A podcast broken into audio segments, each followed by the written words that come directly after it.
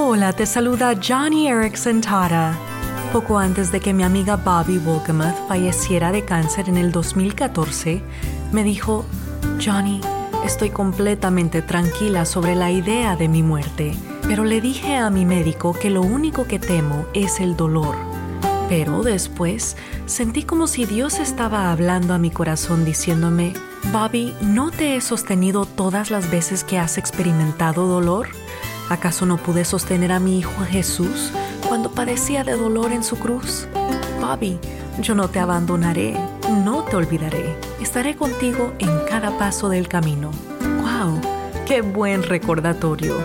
Te diré que mi amiga Bobby vivió sus últimos días alabando a Dios y confiando en Él. Si hoy tú te enfrentas al dolor, recuerda que como lo hizo con Bobby, Dios te ayudará no importa lo que venga.